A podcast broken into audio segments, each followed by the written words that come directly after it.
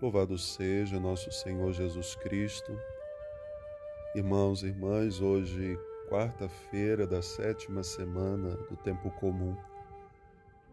O Evangelho de hoje nos apresenta Jesus que faz uma correção a João, que havia chegado até Jesus, talvez um pouco orgulhoso da atitude que havia tomado de ter proibido alguém que falava em nome de Jesus, que pregava, mas que não fazia parte daquele grupo que seguia Jesus.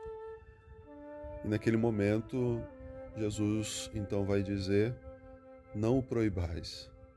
Se ele não está contra nós, ele está a nosso favor.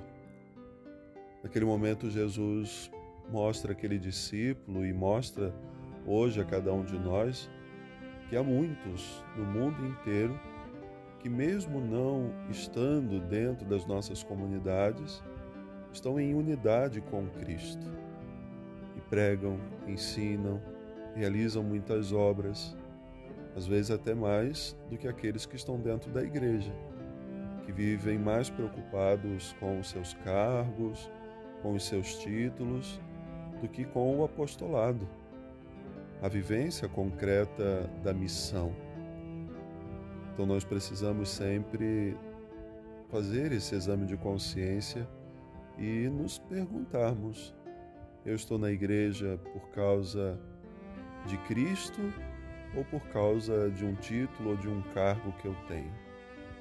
Às vezes podemos nos corromper com um ministério, com aquela coordenação que nos foi confiada e nos acharmos donos da igreja ou até mesmo donos do reino.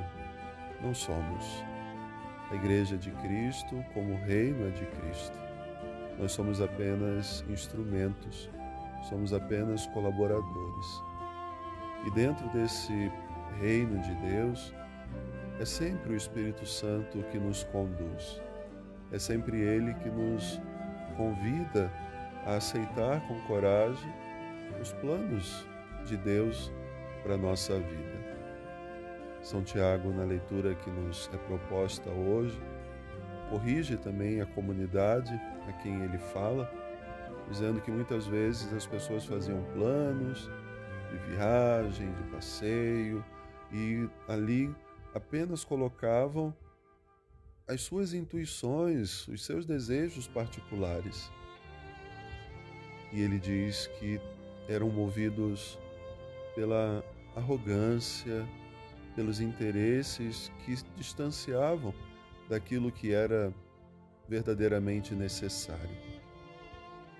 Então, dentro da obra de Deus, irmãos e irmãs, nós todos somos chamados a nos deixar conduzir pelo Espírito o Espírito Santo sopra onde quer. Ele animou aquela igreja medrosa, que estava fechada num lugar no dia de Pentecostes, e ele sempre anima a igreja em cada tempo. Faz a igreja missionária, faz a igreja ser testemunha do Evangelho, ser uma igreja corajosa diante das necessidades do nosso tempo. Lembramos agora essa tragédia em Petrópolis. Como tem sido bonito o testemunho da igreja, não só aqueles que de longe fazem suas doações, e são muitas, mas aqueles que estão lá no dia a dia, aquilo que a televisão não mostra. O bispo, padres, seminaristas, religiosos e religiosas, que estão lá no meio da lama, estão lá no meio do povo, consolando, confortando, enterrando os mortos, ajudando a curar os doentes. É o testemunho. Existem ali também outros tantos, alguns de outras igrejas, outros que não têm igreja nenhuma, talvez alguns que não tenham nem fé, mas têm amor no coração. E eles também não podem ser impedidos de estarem ali, de fazerem o bem porque naquele momento uma só é a causa: o amor. O amor que precisa ser testemunhado. Então, busquemos a luz desse Evangelho olhar para a nossa vida e também buscarmos cada dia dar testemunho de Cristo. Deus abençoe.